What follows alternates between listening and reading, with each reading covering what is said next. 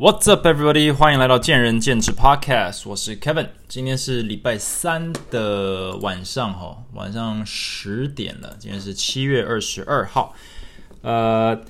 延续一下上两集的话题。好，在开始之前，快速讲两件事哦。一个就是呃，这这两集或即将录这第三集，关于比较。比较健身产业相关的，我有点意识到，或至少提醒我说，呃，旁观者清，当局者迷的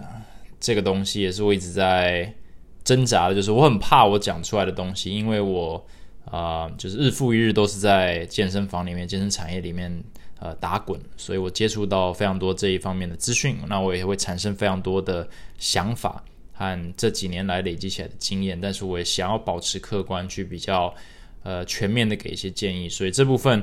我后来翻了一下，我发现，哎，我这整个 podcast 今天走到第四十八集，其实我讲直接讲健身产业的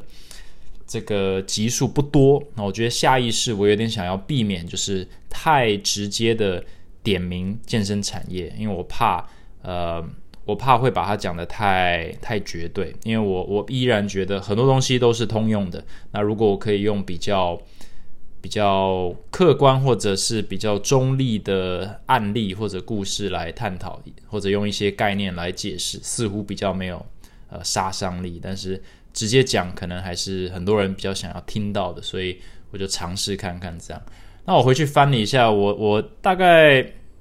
有五五个集数是直接讲健身产业吧，从第三集就是关于呃很多新手教练不愿意做业绩的这个迷思，那第四集是呃讲说呃很多教练他没有办法看清楚说为什么别人的客户比他多，至少对于这方面的一个自我说明有一些误解。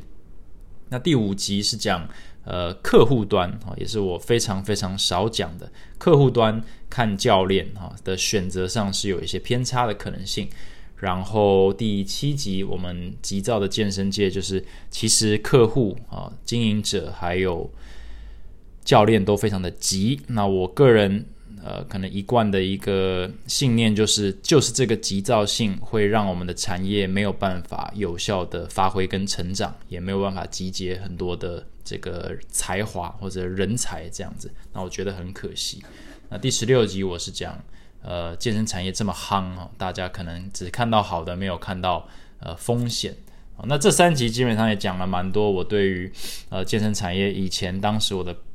评断，还有现在面临的一些一些困难。但是我这一集想要讲的是，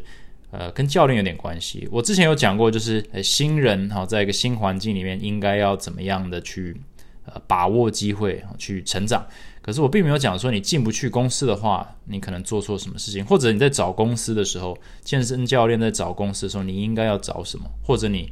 你你不应该要找什么，这个我今天想要讲一下。那稍微提一下，工商一下，就是如果你听了我上一集，你应该有听到说，呃，虽然我们前进还有很多很多的工作室都是在，我们已经有定位明确的 TA，就是。一对一教练课，哦，甚至你可以把它认定为就是一个绿洲，哦，就是大型连锁不会去费心思来挑战这一块专业的，因为不赚钱，哦，或者 CP 值对他们来讲有更赚钱的营业模式，所以我们选择这个 TA 去带给客户最好最好的教练课跟教学品质。但是毕竟还是有绝大部分的运动群体都是无法或者呃。没有时间、没有钱或者没有观念去接触到一对教练课，那怎么办？所以我就创了一个呃，前进有一个体能呃，前进体能教育学院，去针对呢，可能没有办法那么快就直接从零跳到教练课的客群，去给予他们一个机会，去接触到一些我们耳熟能详的一些重训的动作。所以我们一直以来哦，可能好几年都有在办，每个月都有办研习。那因为疫情的关系，我们今年的一二月就停了，一直停到现在，停了快半年。我们八月终于又回归，办了呃整个八月，我们在我们的永安店都有每个周末六日呢都有两场不同的动作。那深蹲、一举、卧推这些，呃，似乎是只要你有在运动，你都会需要学到，或者是都会听说过，也都知道，诶，是很好的基本基础动作。这些东西，如果你想要接触，或者是想要强化，或者是想要就是学习更好的教学品质，或者是接触一下，就说哦，教练在教动作到底哦长什么样子，到底是什么感觉，到底有什么价值？这个我觉得鼓励大家可以趁这个机会试看看啊，所以就自己帮我自己公司工商一下这样。然后那个报名的链接，它里面包含所有的资讯和场次的介绍跟时间，我都会直接连接在。啊，这一集的说明栏里面，那大家可以去参考一下。整个八月每个周末两天都有，所以场次是蛮多的，动作也蛮齐全的，总共有十个不同的动作。这样，OK，直接切正题，就是，嗯，我做了这么多轮的真才，我总是有每次征才，我都会有一点感叹，就是，嗯，我觉得教练们。我当然不能说所有的教练，然后我这边今天主要讲的也都是关于一对一教练，因为老实说，我很少接触所谓的所谓的团课教练，或者是嗯，哦对了，就是非一对一的教练，团课教练，或者是嗯其他的这种飞轮啦，或者是呃专项动作的教练。针对一对一激励体能教练或者一对一健身教练呢，我总是有一种感叹，就是我接触这么多教练的履历。还有面试了这么多教练，还有跟这么多教练交谈，还有跟一些其他老板就做一些交流之后，我总觉得大家似乎都不太确定，也不太熟悉找工作这件事情。那我个人是不太确定，也不太知道说为什么教练这方面讲白了哈，在找工作的方面为什么这么的，呃，讲比较直接点，就是为什么这么的弱。我今天不是是在批评教练哦，好像搞得等下大家都不敢来那个面试，或者是来应征前进了，怕被批评，而是说，就是大家对这方面哦，确实是少了很多的资源，大家并不了解说怎么样才能做一个非常成功的呃应征哦。那我觉得这个能力很重要嘛，因为呃，在其他产业应征工作是一个非常非常重要的层面嘛，从写履历啦，从从面试。的内容从面试之后的追踪，或者是从公司的这个呃找工作选什么公司都格外的重要。可是，在健身产业里面，有一个有趣的现象，就是大家似乎没有那么看重，就是比如说事先的做功课，还有这个面试本身。那我觉得都有一些原因，可能跟产业的这个年龄，还有大家如何看待健身产业或者健身教练这份工作都有一些关系。但是呃，其实这个问题也不是说可以呃马上解决啦，只是说呃教练也许有更好的方式去评估说他们应该怎么准备。呃，那我今天试着用我写了几个点，我试着用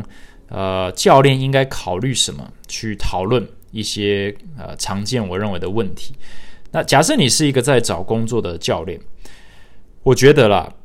那肯定你可能是新手哦，你你需要找工作，或者你想要换工作，我觉得你可能可以考虑的第一点就是资源的来源，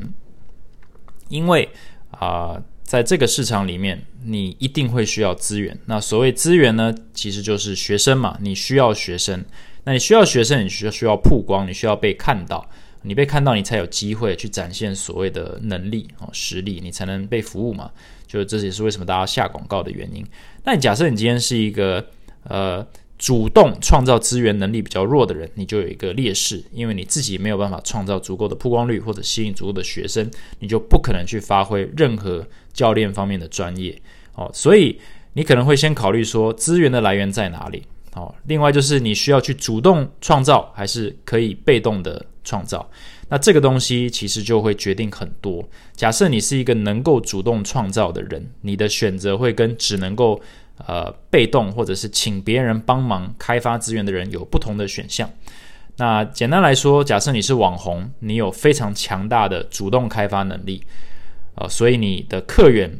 基本上是你可以主动创造，你可能有五万粉丝、十万追踪。呃，二十万呃粉丝团，所以你在这一方面，你可以有非常大的曝光率，你可以有足够的这个呃学员的量呢，会 trickle in，会至少给你一个机会去尝试，所以这方面你可能就不需要依赖人，所以你就可以撇除某些选项。但如果你今天就呃就是一个热爱运动的人啊，热爱运动的人，然后呢，学习了很多专业，然后想要想要为这个产业尽一份心力，你这时候你就需要去学习怎么主动开发，你可能要学习怎么去剪片，怎么去拍片，怎么去讲话，怎么去写文章，怎么经营 IG 这些有的没的。但是如果你没有办法做到的话，最快还有最好的方式就是被动开发，也就是让别人去帮你做。呃，应该被动开发不是简单来说，并不是让别人。帮你了，那我就把它讲成说，呃，请别人帮你去呃做行销，那这就是你需要靠行，也就是找到一家公司可以帮你做这件事情。那这也是所谓大型连锁做最好的地方，他们有一整个 team，一整个公司体系去帮你下广告，帮你拉客人，帮你签呃会员，然后再丢到你面前去，让你去尝试看看。所以假设你在这一方面你没有主动开发，或者是你没有。呃，你没有主动开发能力的话，你你不能够在这方面太任性哦。那我这边讲的是，你不能太任性，所以你就必须要去选择一些可以提供你资源的环境。也就是说，你不能够单打独斗，所以这时候你也比较不适合去呃立志成为网红，你也不适合去当自由教练，因为这方面你需要能够主动创造资源的能力需要很强，在这一阶段。那另一个你要考量就是竞争。你今天不管你选择在大型连锁里面工作，或者是当自由教练，或者是 要成为网红，或者是要在工作室里面当教练，你都会遇到那一些呃环境的竞争。那这些环境也在彼此竞争，然后竞争的程度跟这个强度也都不太一样。哦，自由教练里面你竞争的也是呃你那个所属环境里面的资源，还有就是你们每一个都是一个个体。的这种网络声量跟曝光率，所以打到最后，呃，自由教练市场的话，很多时候可能 每一个区域，可能永和区、板桥区、呃内湖，都会有一些比较强势的自由教练去占据。那当然，他一个人不能够吸满所有的、吸掉所有的这个自由教练学员市场，对不对？但是毕竟他是有比较声量的，也许就是呃，在你所属的区域里面，假设你。刚好就是跟他的这个地盘是 crisscross，那你可能就会比较辛苦，因为几乎所有的人去搜寻，诶，自由教练可能就会先找到他，所以你有点要等到就是他满出来以后，你捡剩下的，所以这方面就是你举例来说就是一种竞争。你在工作室里面的话，你遇到的这个教练的平均水平可能比较高，所以你的同事之间的竞争也会比较高。然后同样的。呃，工作室与工作室之间的竞争也比较强烈，因为大家都是基本水平不错的教练。你在连锁里面，也许你的专业比较容易比同事高，或者是呃这个资源比较多，但是你的这个竞争也是非常的强烈，因为所有的人都是可用，比如说业绩取向啊，或者是以量取胜啊，以时间换金钱，以体力换。换表现的这种方式在拼，所以光是这一点，你的竞争的这个环境呢也不太一样，而且环境一直在变。可能很多年前自由教练没有这么多，所以当自由教练还还不错，但现在自由教练越来越多，它这个部分也饱和了。工作室越来越多，也饱和了。连锁越开越多，然后趋于这个饱和。那到底还有哪边是不饱和的？还有哪边是教练可以去开发，是有这个空间去创造？更多这个叫呼吸的空间不确定，所以你这时候你的资源的来源也越来的越不明确。那这其实也是很多教练恐慌的地方，他根本就不知道，呃，尤其是新教练，该加入工作室吗？我是不是直接就跳自由教练呢？还是我应该加入连锁呢？可是又听说他们好像呃不太好啊之类的，就有非常多的迷惘产生在这个初阶市场的部分。那另一个资源的来源就是，假设你今天资源很少。我之前也讲过，就是进攻和防守的差别。那我觉得守备能力就非常的重要。那守备能力就是假设每一个人都只能够分到一点点资源，那谁能够把这个资源留得久，就是胜者哦。这个跟时间有点关系。我不知道前面几集有没有讲过，就是假设你打不过对手，那就等到他不见嘛，或者是看谁活得久。你假设不要跟他正面冲突，你就等到他自己消失或他自己垮台，这也是一种战斗的方式。那假设你今天呃资源的争夺的能力哦是比较弱的，或者只是普普，但是假设你的守备能力是卓越的，你的续航力比别人长，你比气场，英雄比气场，你就可以等到其他人自己垮台以后。你再来收拾这个残局，你就可以活下来。那要怎么样才有守备能力呢？这个也跟环境有点关系。因为这毕竟牵连到客户，你要怎么样才能把客户留得久？当然，这个跟你的实力啊，等下会讲到，这跟你的实力有关系。但实力的定义呢，也也不是这么的单纯，可能不单只是讲软实力、硬实力。那这个环境的控制，就是呃，举例来说，疫情啊，这个是一个黑天鹅，这个东西破坏了我们所有全世界所认识的环境，所以它对于我们每一个人的生活、工作环境。娱乐全部都破坏掉，重新重组，重新定义游戏规则。那假设呃这些东西都是影影响所有人同等的话，那你这方面有没有这个优势会出现？假设你今天是自己开一间工作室的，你相对于一个跟别人租场地的自由教练，好了，你有没有优势？我觉得在这一方面，当环境剧烈改变的时候，你有优势，因为自由教练他没有办法控制他的环境。今天他的环境。比如他场租的场地，呃，这个环境不干净，或者是人的出入太杂啊，太吵杂，或者是太脏乱，或者是器材的维修不好，或者是有其他的教练或者会员是非常的不讨人喜欢的。呃，这个自由教练他没有办法控制他的环境，他没有办法去改善这些问题，所以他有可能在这一方面会造成他守备学生或者是经营学生有一些困难。但是假设你今天是隶属于一个呃工作室，或者是你自己开一间工作室，这个环境你是可以控制的，你可以很明确的跟你的客户说，这环境只有我。或者只有我们三个，只有我们十个，然后我们每一个人呢都值得信任，我们每一个环境都是由我来控制，我自己打扫，我可以去确保说环境安全，呃，令人放心，然后干净有消毒，诸如此类的，就是你有办法去控制环境的话，你其实也会帮助你守备，你等于说不用看天吃饭，因为你自己创造了你所属的环境，所以你也比较容易跟客户建立一些呃比较长期的信任。好，长期的经营，所以各有好坏。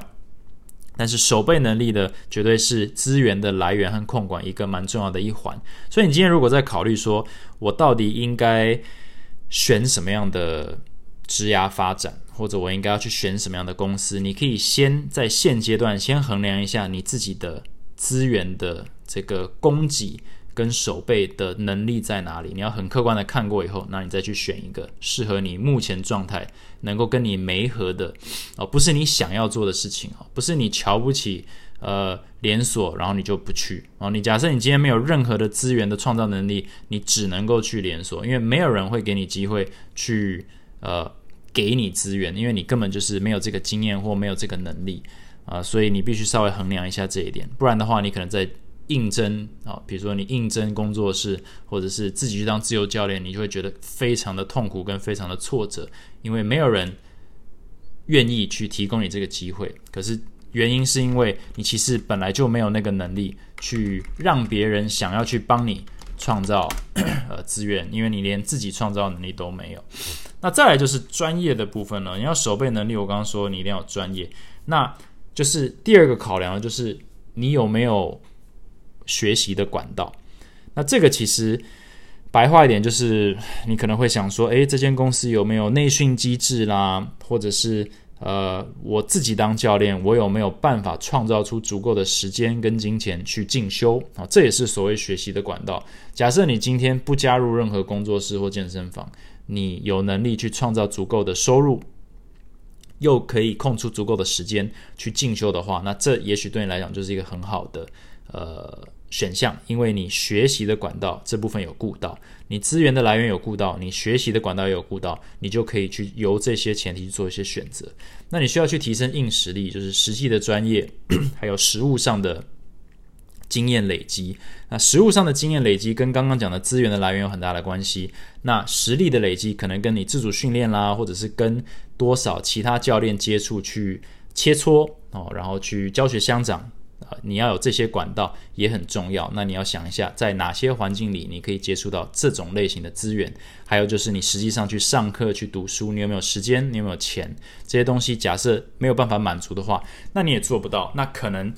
在我觉得当教练任何阶段，你假设没有办法去创造学习的管道。哦，就是你选择的这个 career path 或选择的这个工作环境或者是出路没有办法给你好的学习管道或者是这些资源的话，那你一定处于一个劣势。啊，相对于其他的人，因为教练这个职业或任何工作，你都是要成长，所以就算你可以呃凝聚很多资源，好，永远都用不完，但是你假设没有办法。运用学习的管道，或者没有办法同时继续学习的话，就是你学习的部分被锁住的话，你也没有办法这个产业里面很很成功的走很久。那可能你的成就感也不会很高，你可能就觉得你就是一个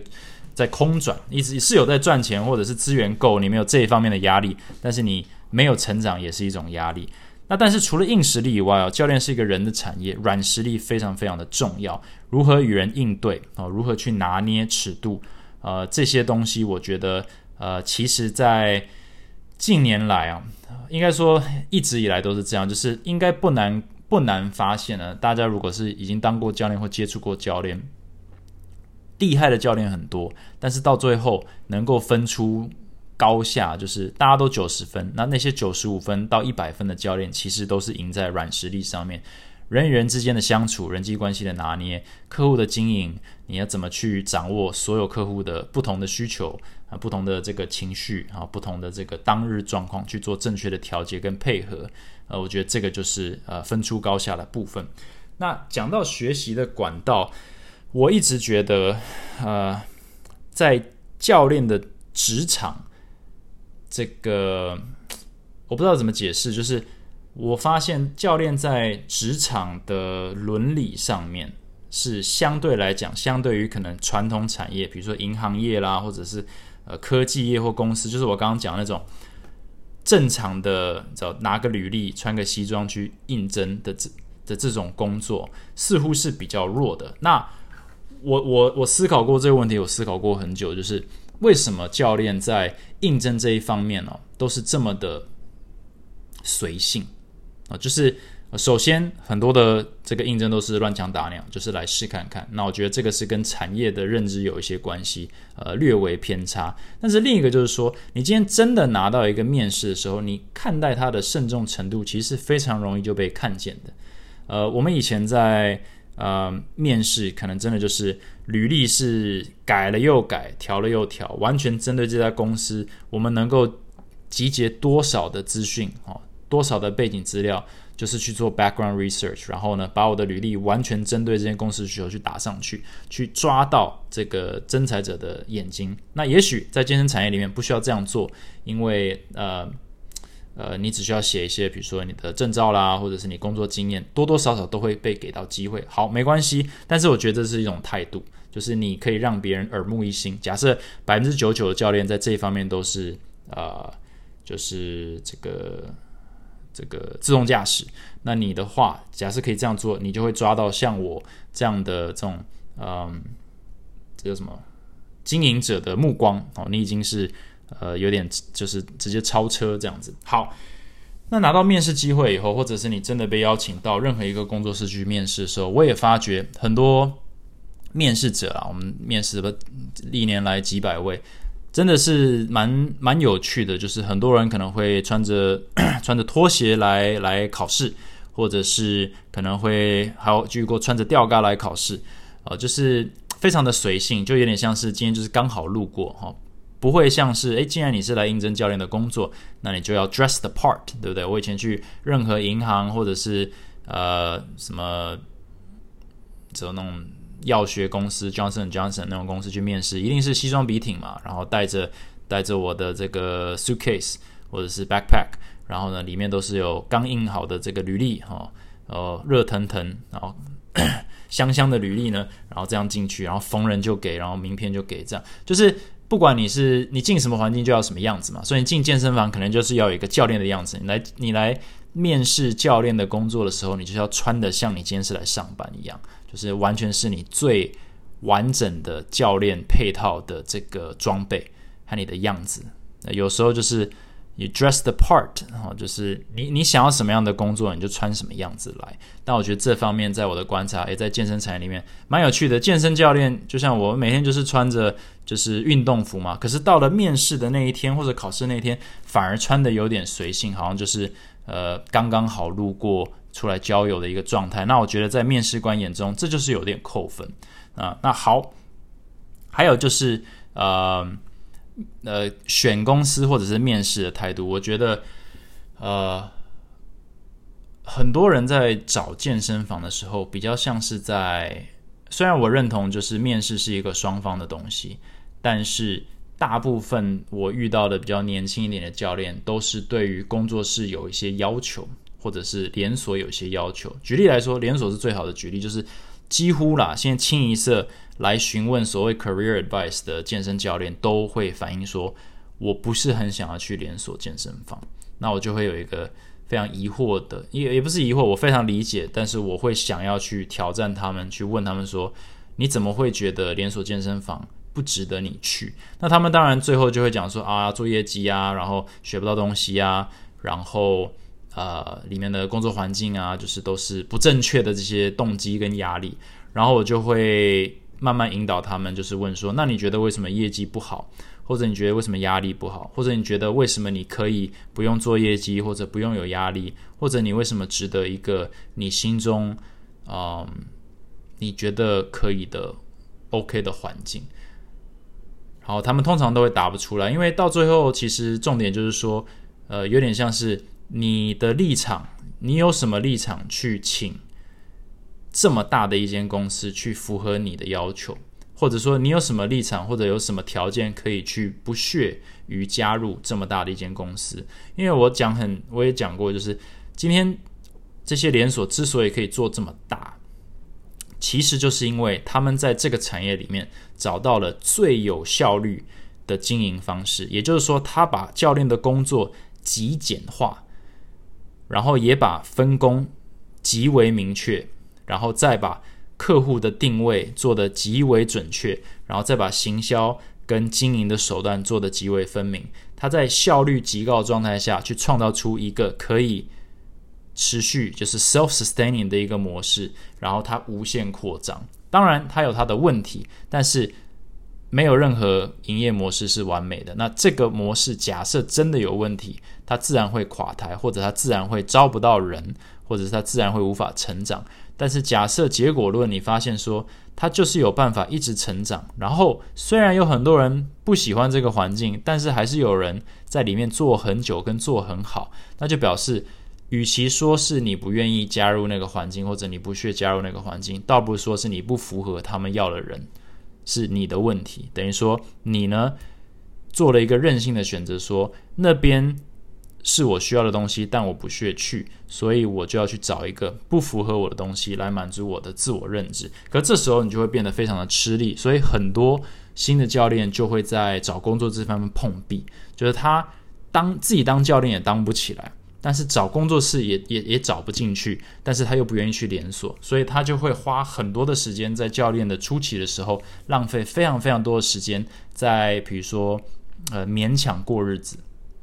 我勉强呃累积一点点课，然后学习的速度也很慢，等于说他累积硬实力跟样本的速度非常的慢，软实力也没有什么经验，因为他基本上碰不到太多人，他没有办法去经历那种所谓社会的历练。那在职场上也没有太多的经验，因为他接触不到任何的呃前辈，接触到任何的同辈。客户呢也是可能就亲朋好友为为打底，所以他这方面就累积的非常慢，所以他真的有一天得到一个机会，出现在一个比如说呃呃老板面前的时候，他在职场上的这个自我定位还有一些规则哈都非常非常的生疏。那我觉得在健身产业里面，这个是蛮蛮有趣的。我常常我今天在想这个问题的时候，我就把它想成在打 NBA 好了。我为什么会举这个例子？就是，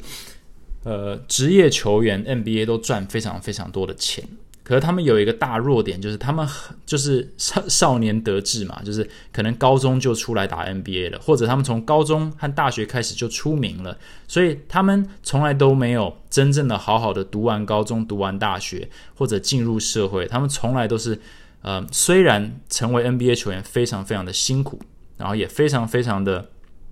努力才能够有一个很赚钱、很成成功的一个球员生涯，但这并不改变他们对于人生的历练跟一般人是不一样的，所以他们的价值观通常都有点扭曲。还有他们在于，比如说财务管理、人生管理，或者是私生活管理，都是有那都是比较容易出问题。其实电影明星也是一样，为什么这样呢？就是嗯。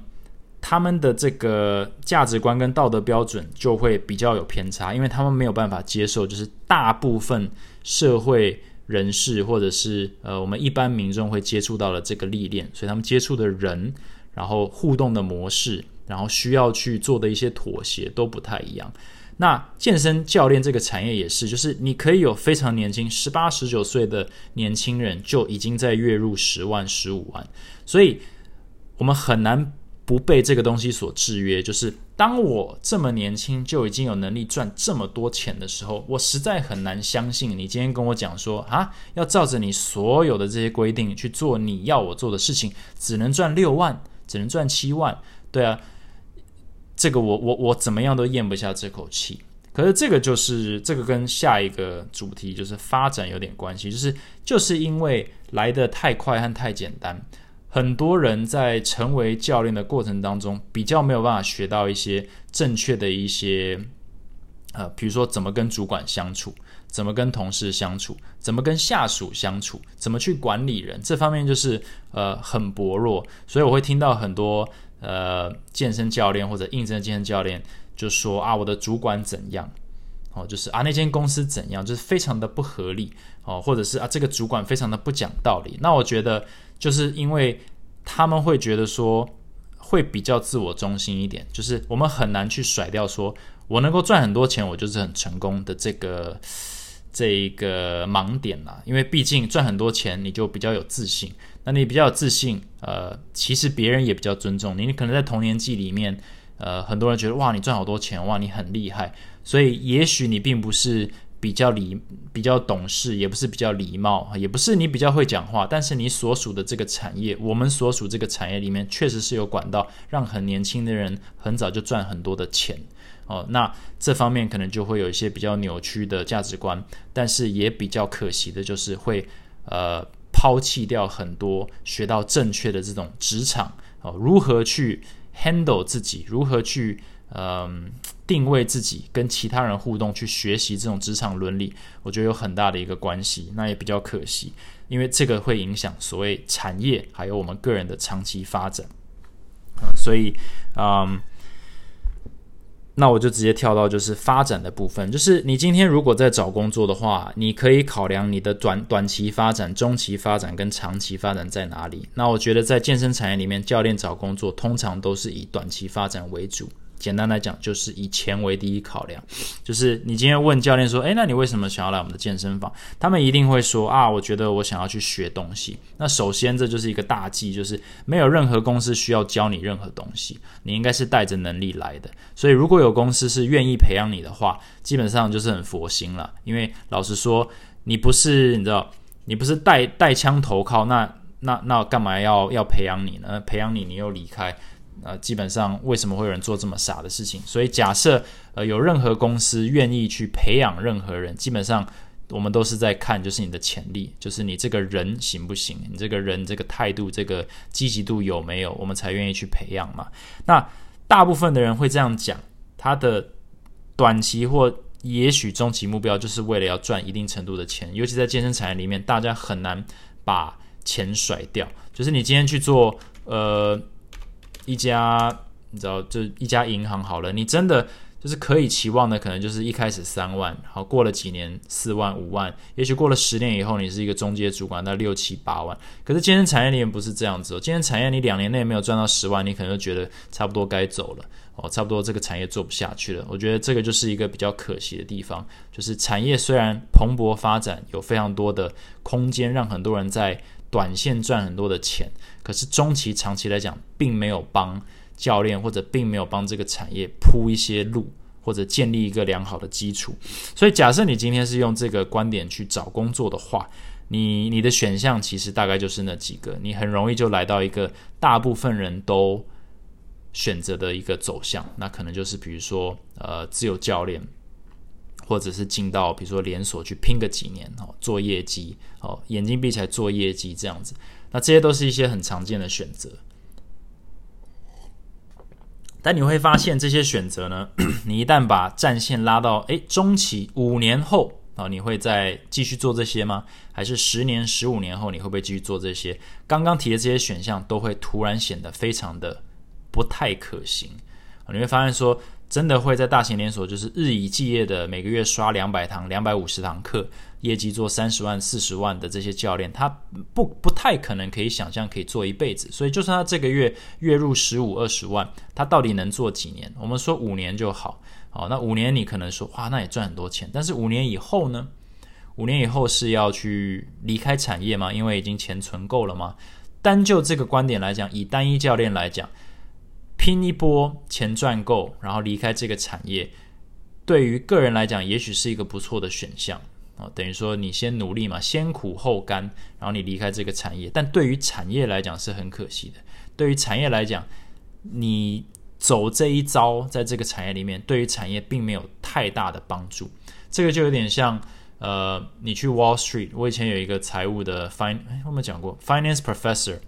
呃，在华大，他他来当助理教授。那时候他的年薪，我不知道我怎么知道的，好像就是他助理教授第一年就是二十二万美金，two hundred twenty thousand。然后我那时候问他说：“诶，那你原本在 Wall Street？” 他说他 Wall Street 做了两年，然后他每年好像是。也这算多吗？就是五百万美金，就是 five million a year，然后加 bonus。那比起他这个一年五百万跟一年二十二万差多了，对。虽然二十二万美金年薪也是非常非常多了，我那时候 NBA 毕业才十万年薪，嗯，但是他就说我做两年就做不下去了，但是想说钱也够了，那就就赶快离开。也就是说，那种非常高利润的那种拼命的模式是无法长期持续的，它在于。续航力这一方面是不太可能续航，所以就算你赚非常多的钱，你今天打算就直接退休也好，但是对于产业就有点可惜。假设你是个人才，你就借此因此而离开了。可以想象，如果每一个健身产业的人才都这样做的话，健身产业哪里都去不了哦。就是你每一个人都是进来赚五年就离开，赚五年就退休，赚五年呢就回家开个小店，去开个咖啡厅。那这样子产业永远不会好，等于说我们只是在消耗这个产业嘛。那呃，也有人是进这个产业是想要做一些呃，做一番大事。那可是我们就不能够这样子去消耗。虽然有这个选项，但我们不能这样去消耗自己。自由教练也是一样嘛，你可以去消耗很多的时间哦。呃，每个月上一百五十堂课，然后赚个十万块、十二万。可是就像讲的，你无法控制你的环境，只要环境一改变，法规一改变，你就。你就直直接消失，或者直接就是呃，必须重新选择一条路。那可能你也是抱着就是，哎，我就赚一波呃逍遥的日子，然后呢之后再说。那假设你是人才，之后再说这件事情对你很伤，对于产业很伤。所以这时候就是，假设你把线从短中拉到长的时候，十五年后、二十年后你在做什么？你可能就会做一些不同的工作上的这个选择，从学习的管道，还有资源的来源，还有你未来的发展，你都会稍微有一些不同的见解。那我这边我打断一下自己，就是说，Kevin，我我不我就不在乎长期，因为一直讲长期，就是因为在就是在那边宣扬，就是大家想啊，长期长期长期，那我我就不在乎这个啊。但是我就觉得，你假设是任何。任何其他一个产业，你在教育业，你去银行业，你去呃生计，就任何任何行业，没有人是在做短线的。确实，这是因为。传统产业或者现在其他的这种产业，基本上你进入这个 career path，你基本上就是要把它走完了，你很难从一个产业跳到另一个产业，所以大家就有点认命的，就是说，OK，我要我进了这个科技公司，我最终的目的就是想办法挤进台积电，或者是我进了这个大型银行，我就是想要挤进 Wells Fargo、Bank of America 或者怎样，然后就是一直往上爬。健身产业似乎不是这样子。那健身产业能不能走到那样？绝对可以。但是就是因为现在它不是这样子，很多人就是不把长期当成一个可行的选项。那我觉得，呃，假设我们不把这件事情当这样看的话，我们永远就它就是一个自我实现的一个预言，就是你不把你的工作当一回事，你不认为你的工作可以做一辈子，那他就真的无法做一辈子。那你因为没办法做一辈子，你在现在就得去有点像是，你知道，就是把房子拆了当柴烧。反正未来不需要房子，因为我也没有在这个产业里住下来的这种感觉，所以我觉得这就是有点，呃，在发展方面大家可以去思考的一个东西。那最后就是平衡吧，就是你到底愿意牺牲什么？很多人他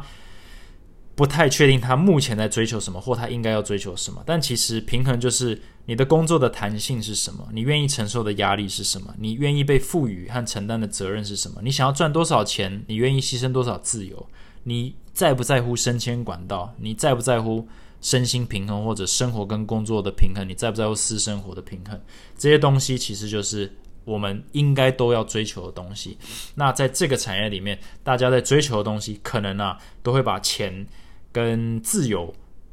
尤其是年轻时的自由放在前面。为什么有这么多的自由教练？基本上就是因为钱多，然后比较自由，不需要被别人管。可是他牺牲的是什么？他牺牲的是升迁管道，牺牲的是责任的学习，升迁的是抗压。虽然自由教练也有压力，但是那是被别人管。和必须跟其他同事、跟主管妥协，遇到好主管、烂主管、惯老板、好老板的那种压力，是一个我觉得非常非常重要的人生经验。那这个跟我刚刚讲学习管道提到 NBA 球员有很大的关系，就是假设你从来都不需要去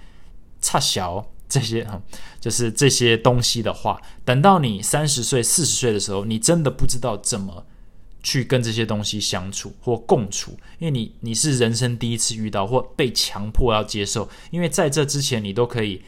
很自由的，因为你的选择在这个产业里面推掉这些责任，你不需要去面对这些问题，所以等于说我们的这个生活的基本能力变得很弱。那我觉得这个就是我也希望能够。呃，帮助教练去做到的事情，就是假设你不需要冲突，假设你不需要沟通，你不需要妥协，你也不需要合作，那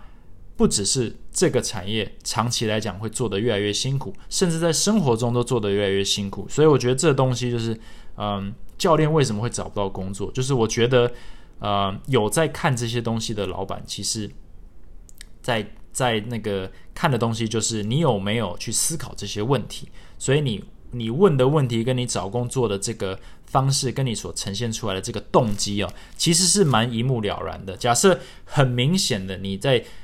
判断学习管道，或者判断你自己的资源掌控能力，或者是你自己的价值观，把什么放在前面，其实呃，尤其是工作室的老板在这方面，我们其实看的都比较细一点。也就是说，我们看的真的是态度，看的是积极度，看的是你这个人格特质。我们倒不是直接在看说你的硬实力如何，你的这个经验如何，但是从你的行为、你的言语表达，你在我们的面前的这些肢体语言，跟你讲出来的话的逻辑，跟自我定位和自我认知高低，呃，自我意识高低，其实都可以明确的判断说，你是在看短期发展，